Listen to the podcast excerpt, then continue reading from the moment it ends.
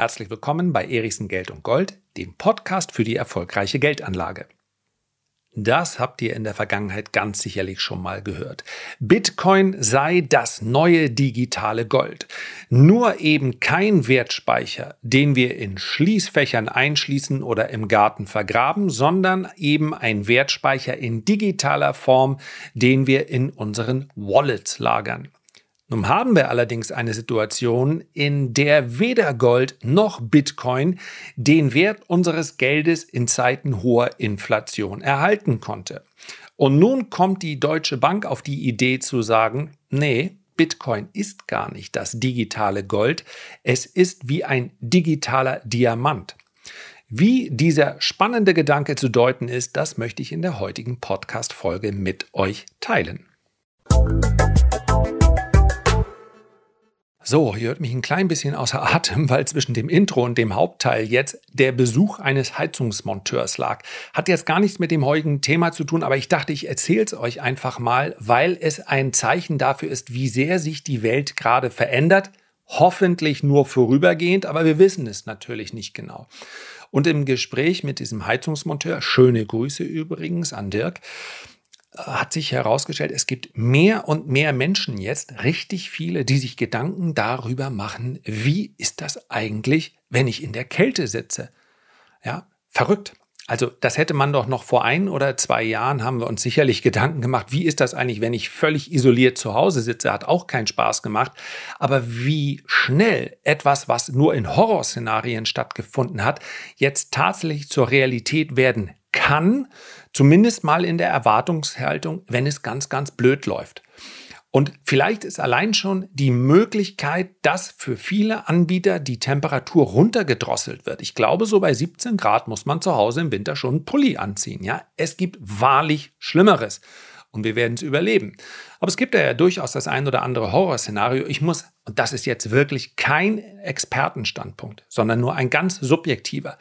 Für mich wäre die weniger große Überraschung, wenn wir mal einen Blackout erleben. Und das sage ich, ohne Panik verbreiten zu wollen. Aber ich glaube, der längste Stromausfall, den ich erlebt habe hier vor Ort, dürfte ähm, zwei bis drei Stunden betragen haben. Und da gab es natürlich noch keine Panik. Aber es gab ein Gefühl der Beklommenheit. Ähm, ich weiß, dass ich einen Termin hatte und man saß da und sagt, naja, heute Nachmittag wäre es dann schon wieder da. Und das war ein Stromausfall über drei Stunden im Sommer. Gibt es etwas harmloseres? Vermutlich wenig. Nach 24 Stunden sähe die Lage schon komplett anders aus und nach zwei oder drei Tagen, wie zum Beispiel in diesem Buch Blackout beschrieben, ja, da sieht die Gesellschaft anders aus. Da guckt der Nachbar wahrscheinlich argwöhnisch. Ich hoffe hier in der Gegend nicht. Wir haben eigentlich eine sehr gute Nachbarschaft. Ja, was macht der da drüben? Hat der noch Vorräte? Und nach einer Woche, möchte ich gar nicht drüber nachdenken. So, und darüber habe ich ganz kurz und ohne irgendeine Panikmache, wir standen mitten in der Sonne, es war warm und alles war gut, haben wir drüber gesprochen. Mehr und mehr Menschen machen sich halt diese Gedanken. Genau jetzt in diesem Moment, was ist denn, wenn ich nicht mehr heizen kann? Und das ist im Winter etwas, was meines Erachtens nicht nach drei Tagen, sondern sehr viel schneller zu Panik führt. So, also ja, es gibt ja auch sowas wie Notstromaggregate, so wie ich die Deutschen kenne. Wenn ich schon darüber nachdenke, dann sind die schon lange ausverkauft. Oder zumindest äh, nur noch zu, für teures Geld zu bekommen. Ja. Wer die Möglichkeit hat, einfach nur fürs Gefühl. Das sagt übrigens, wie heißt es, Bundesamt für Katastrophenschutz, hat auf seiner Seite, ich habe gerade mal nachgeschaut, auch ziemlich aktuell Vorschläge dafür, was man zu Hause haben sollte bei einem äh, Blackout. Und ich finde, das hat echt nichts mit Panikmache zu tun, dass man sich zumindest für den Worst Case vorbereitet. Kostet weniger als der nächste Urlaubsflug, vermutlich diese Vorbereitung. So Notstromaggregat nicht, aber ähm, ja, dachte ich teile das einfach mal für euch. Und äh, man muss ja nicht der allerletzte sein, der dann diese Sachen einkauft. Ich möchte aber nochmal klarstellen, ich glaube, es macht keinen Sinn, sich über Jahre hinweg auf so etwas vorzubereiten. Es sei denn, man ist so ein, sieht dieses, ja, dieses Preppertum als Sport.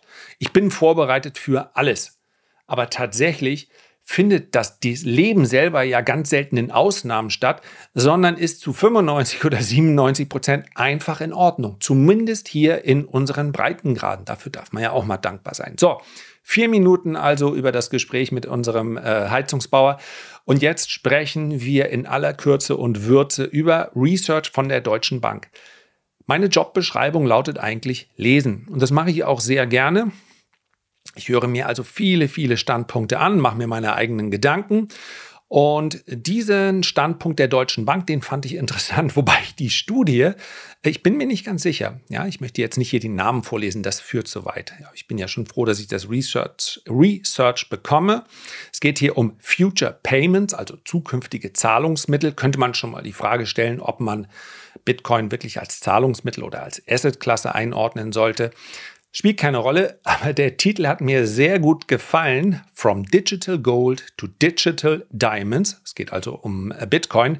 Tatsächlich habe ich aber aus dem Text nicht so richtig entnehmen können, warum Digital Diamonds. Vielleicht bin ich dafür auch nicht vorgebildet genug hinsichtlich der Aufgabe von Diamanten in der Vermögensanlage. Ich habe das jetzt mal identifiziert als Bitcoin ist eben nicht digitales Gold. Was soll digitales, was soll Gold leisten? Es soll ein Store of Value sein. Das ist die hm, Funktion der Anlageklasse Gold. Es soll den Wert erhalten. Erhalten nach was? Nach Inflation. Die Kaufkraft erhalten. Gold ist nie gewesen, wenn dann nur in einigen Phasen für spekulative Anleger, eine Assetklasse mit überdurchschnittlichen Renditen. Die Renditen im Goldmarkt sind in der langfristigen Anlage etwa halb so hoch, sogar etwas weniger, je nach betrachteten Zeitraum, als Aktien. Wenn wir mal unseren Zeitraum nehmen, also die letzten 20, 30 Jahre, bei vielen von euch werden es weniger gewesen sein, einfach weil ihr vermutlich jünger seid, ja, vielleicht sind auch ein paar ältere mit dabei. Dann lag die Rendite von Gold, die Nettorendite sogar weit unter der von Aktien. Also Vermögensaufbau nur mit Edelmetallen war vielleicht mit Spekulation möglich, aber nicht mit langfristiger Anlage. Der Store of Value, also der Vermögenserhalt, der Kaufkrafterhalt, der war aber durchaus möglich. Und das ist die wesentliche Aufgabe von Gold. Wenn man so will, das älteste Zahlungsmittel, das ist es heute nicht mehr und wird es auch nie mehr, äh, zumindest aber die älteste Währung der Welt. Und Bitcoin wurde häufig damit verglichen, und wir stellen in den letzten Monaten fest, naja, hat weder bei Gold noch bei Bitcoin so richtig gut funktioniert. Warum also der Gedanke von der Deutschen Bank, dass Bitcoin digitale Diamanten sein könnten, also Digital Diamonds, weil Diamanten, ich bin nicht investiert in Diamanten, über einen ganz, ganz langen Zeitraum stabile Aufwärtstendenzen hinsichtlich ihres Preises aufweisen. Also einen steigenden Trend ja, wenn man es sehr langfristig betrachtet, wenn man es kurzfristig betrachtet, und hier meine ich dann sogar schon äh, Jahresauszeiträume, dann gibt es Schwankungen, die relativ stark sind. Was aber besonders auffällig ist bei der Anlage in Diamanten, Diamanten haben praktisch eine Korrelation zu gar nichts. Das ist vielleicht das Interessante. Vielleicht muss ich mich da noch ein bisschen tiefer mit beschäftigen. Vielleicht sind Diamanten ja ganz interessant. Wenn ich mir allerdings die Aktien der Diamantenminen an der Börse anschaue, dann ist es sehr uninteressant. Die sehen wirklich nicht attraktiv aus. Die haben keinen langfristigen Aufwärtstrend. Also, Diamanten haben eine Korrelation zu gar nichts. Vielleicht muss man hier ganz klar, muss man ganz sicherlich nochmal unterscheiden zwischen Diamanten und Diamantschmuck. Das gilt allerdings auch für den Goldmarkt. So, und wenn man sich so also Bitcoin betrachtet als eigene Anlageklasse, die gar keine Korrelation zu anderen haben möchte, dann wird vielleicht ein Schuh draus. Ich komme mal kurz zu dem Fazit dieser Studie. Ja, das steht dankenswerterweise in diesen Studien meist ganz am Anfang. Und dann zu zwei Umfragen. Nee, machen wir es mal andersrum. Machen wir es mal andersrum. Einen kleinen Spannungsbogen in diese Folge reinbringen. Wir haben ja schließlich schon über den Blackout gesprochen. Also, hallo, da muss natürlich noch hinten raus irgendwas passieren. Also, eine Umfrage in den USA aus dem Dezember 2021. Da war Bitcoin bereits in einem Abwärtstrend der sich allerdings in der Zwischenzeit nochmal deutlich verstärkt hat. Die Studie ist allerdings vom 29. Juni, also ganz frisch. Wie sehen die Marktteilnehmer Bitcoin als alternative Anlageklasse, also alternative Assetklasse? Sehen es knapp 70 Prozent, 10 Prozent würden dem widersprechen und etwa 20 Prozent haben keine Ahnung, haben sich überhaupt nicht mit Bitcoin beschäftigt. Als einen Store of Value sehen es etwa 65 Prozent. Dem widersprechen würden etwa 10 Prozent. Man sagen, es ist kein Store of Value. Der Rest hat keine Ahnung, hat sich nicht damit beschäftigt. Als eine Art von Rohstoff, also Commodity, sehen Bitcoin etwa 55 Prozent. Wiederum sind es etwa 10%, die sagen, nee, das ist es auf keinen Fall. Und ein doch recht beachtlicher Anteil von ja, 25% fast 30% sagen, keine Ahnung. Also dieser gelbe Balken, hier ist es Do not know, also dieser keine Ahnung Balken, muss man dazu sagen, ist in allen anderen Anlageklassen, ganz langsam, äh, viel, viel kleiner. Also das darf man durchaus auch als positives Potenzial bezeichnen, ja. Aber dass er hier in dieser Umfrage so zwischen 20 und 25 Prozent beträgt, das ist wahnsinnig viel. Wenn es eine Umfrage zu Gold oder Aktien gäbe, dann läge der irgendwo bei 1 bis 5 Prozent. Ja? Also es gibt doch noch eine Menge Marktteilnehmer, die sich einfach gar nicht damit beschäftigt haben. Ganz spannend auch, wie viele sehen es als eine Art von Cash-Ersatz, also Geldersatz beziehungsweise Replacing Cash, glauben also, dass in der Zukunft das, was wir in, der, in unserer Brieftasche haben, ersetzt wird durch Bitcoin, mit dem man dann bezahlt. Da sagen 50 Prozent, ja, das kann ich mir vorstellen. 25 Prozent sagen, nein, das kann auf gar keinen Fall passieren. Das hat mich wirklich äh, überrascht. Ja, dass in dieser Umfrage 50 Prozent sich vorstellen können, wir bezahlen zukünftig mit Bitcoin. Dazu sollte man sagen, man kann es natürlich auch definieren als wir zahlen auch mit Bitcoin, was einen äh, riesen Unterschied machen würde. Aber replacing Cash heißt für mich, ersetzt Cash. Und dass das sich 50 Prozent vorstellen können, finde ich wahnsinnig viel. 25 Prozent sagen, nein, das wird nicht passieren. Das glaube ich übrigens auch. Ich glaube nicht, dass die Notenbanken äh, auf Bitcoin setzen werden. Kommen wir gleich noch zu. Und der Rest sagt, keine Ahnung. Und das ähm, vielleicht schon eher, denn die letzte Frage lautete dann, wie ist das denn mit dem Bitcoin als einen Ersatz für Karten? Also Kartenzahlung, replacing cards, unsere Kreditkarten. Da haben 45 Prozent gesagt, kann ich mir vorstellen. Dann haben rund 30 Prozent gesagt, nee, kann ich mir nicht vorstellen. Und der Rest sagt, keine Ahnung. Dann gibt es noch so eine ganz interessante Kuchengrafik, ebenfalls aus einer Umfrage, die parallel geführt wurde. Und hier sieht man, dass 11 Prozent der Befragten glauben, dass Bitcoin zukünftig die dominante Währung sein wird bei Zahlungstransaktionen. 11 Prozent ist überschaubar. Dann glauben 9 Prozent, das ist weniger als ich erwartet hätte, 9 Prozent will sagen, Bitcoin ist einfach eine Erscheinung, die ist gekommen, hat einige Leute reich gemacht, viele arm, die wird aber auch einfach wieder verschwinden. 37 Prozent glauben, Bitcoin wird zumindest auch eine wichtige Kla Anlageklasse sein, wenn es um Möglichkeiten der Zahlungsweise geht. Also so wie man vielleicht PayPal anklicken kann, wenn man auscheckt irgendwo im E-Commerce-Bereich, kann man dann auch Bitcoin anklicken. 37 Prozent glauben das. 23 Prozent glauben, Bitcoin ist gekommen, um zu bleiben, aber es wird niemals massentauglich. Es wird niemals Mainstream werden. Und 20 Prozent glauben, und hier hätte ich mehr erwartet, aber das ist das Umfrageergebnis, es wird Teil des finanziellen Ökosystems sein, in dem wir uns bewegen, aber Zentralbanken werden in großer Zahl, werden also in, ähm, in naher Zukunft eigene digitale Währungen rausgeben. Und die, die werden dann den Markt dominieren. Glaube ich tatsächlich auch. Diese 20 Prozent sind sicherlich die, die kurzfristig am interessantesten werden. Das heißt, ich glaube, dass im Zuge dessen, was wir in den nächsten Monaten und Jahren erleben, der Bedarf an zielgerichteter Geldpolitik extrem hoch sein wird.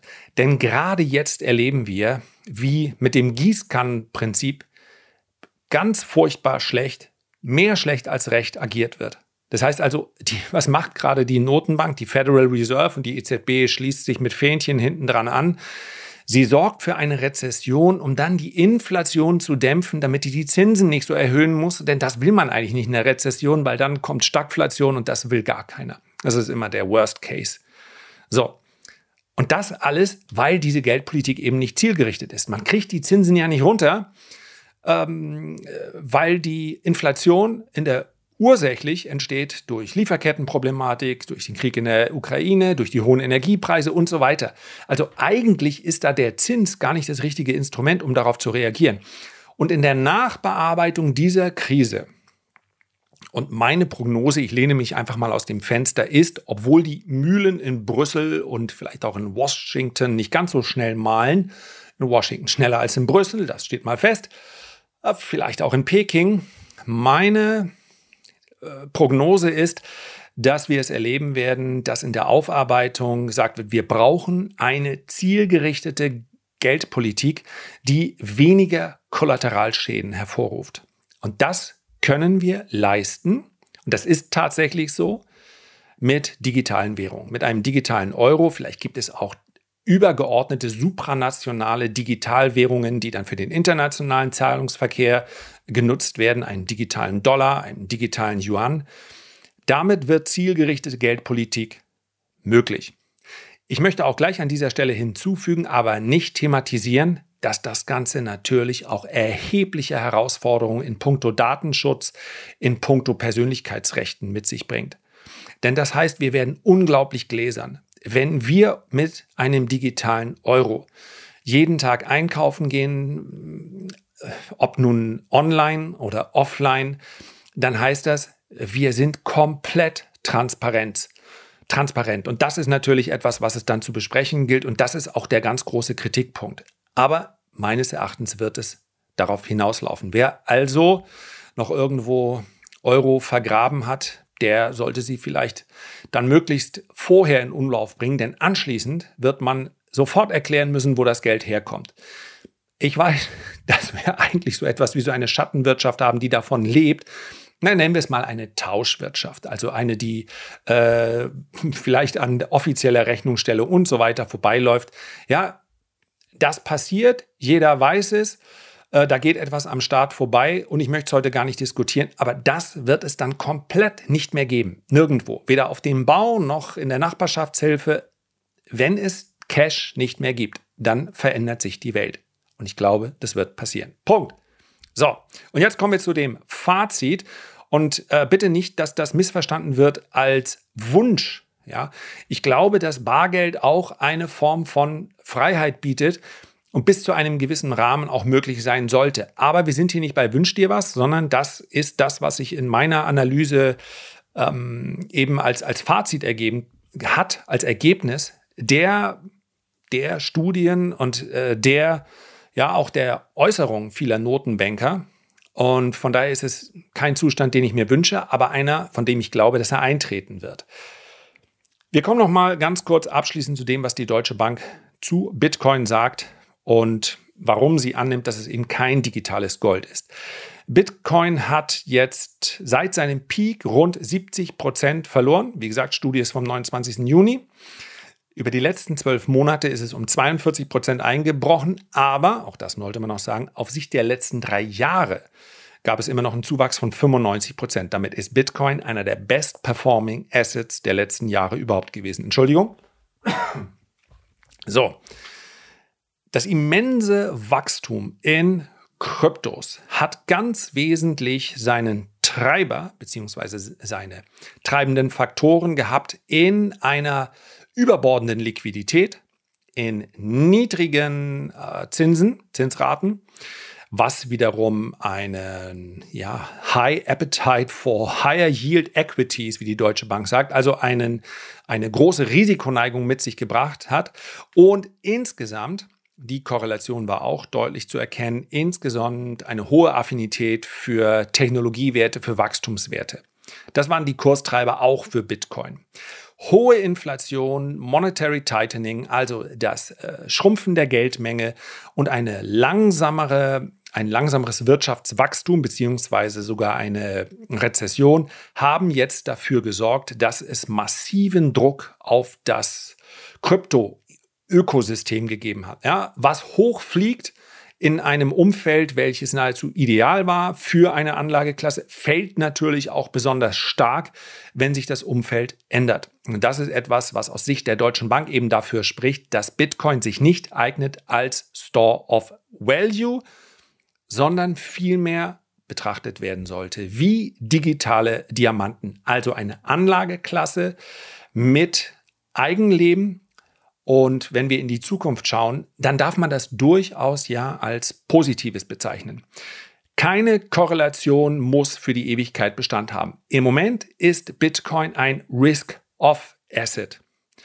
Das heißt also, beziehungsweise ein Risk-on-Asset, wenn wir über steigende Preise sprechen. Sobald Risiko rausgenommen wird, fällt Bitcoin. Und damit ist auch die Frage beantwortet, wann steigt Bitcoin denn wieder, wenn die Angst aus dem Markt gewichen ist. Ob das nun in zwei Tagen, zwei Wochen oder zwei Monaten oder zwei Jahren der Fall sein wird, das wissen wir nicht. Wenn Bitcoin allerdings auf einem sehr viel höheren Niveau notieren sollte in Zukunft, dann lässt sich ziemlich leicht prognostizieren, dass aufgrund der aufgrund der technischen Voraussetzungen für Bitcoin die Volatilität viel, viel geringer wird. Und dann könnte es sein, dass Bitcoin sich verhalten wird wie digitale Diamanten. Also konstant leicht ansteigt. Bis wir allerdings da sind, sind noch eine Menge Fragen zu beantworten. Und die einfachste und wichtigste Frage lautet, wird sich Bitcoin durchsetzen? Meiner persönlichen Meinung nach ist es nach wie vor eine Anlageklasse mit einem passenden Chance-Risiko-Verhältnis. Aber wie an dieser Stelle auch schon mehrfach erläutert, ich habe Bitcoin in meinem langfristigen Depot bzw. in meiner langfristigen Wallet mit einem Stop von null. Und wenn Bitcoin, so wie immerhin, ja, schauen wir nochmal, wie viel waren es? 9% der Befragten äh, glauben, ich glaube mittlerweile werden es sogar noch mehr sein, sechs Monate später, das war einfach nur eine lustige Idee von einem Japaner, vermeintlichen Japaner, der uns alle an der Nase herumgeführt hat. Es wird einfach wieder verschwinden. Wenn es so kommt, dann wird das kein Tag der Freude bei mir sein, aber es bricht mir finanziell auch nicht das Genick. Soweit also zur Größenordnung von Bitcoin in meinem, in meinem Vermögensportfolio, wie es so schön heißt. Das war's für heute. Herzlichen Dank für deine Aufmerksamkeit. Ich freue mich nochmal. Herzlichen Dank für deine Aufmerksamkeit. Ich freue mich, wenn wir uns beim nächsten Mal gesund und munter wiederhören. Bis dahin alles Gute, dein Lars.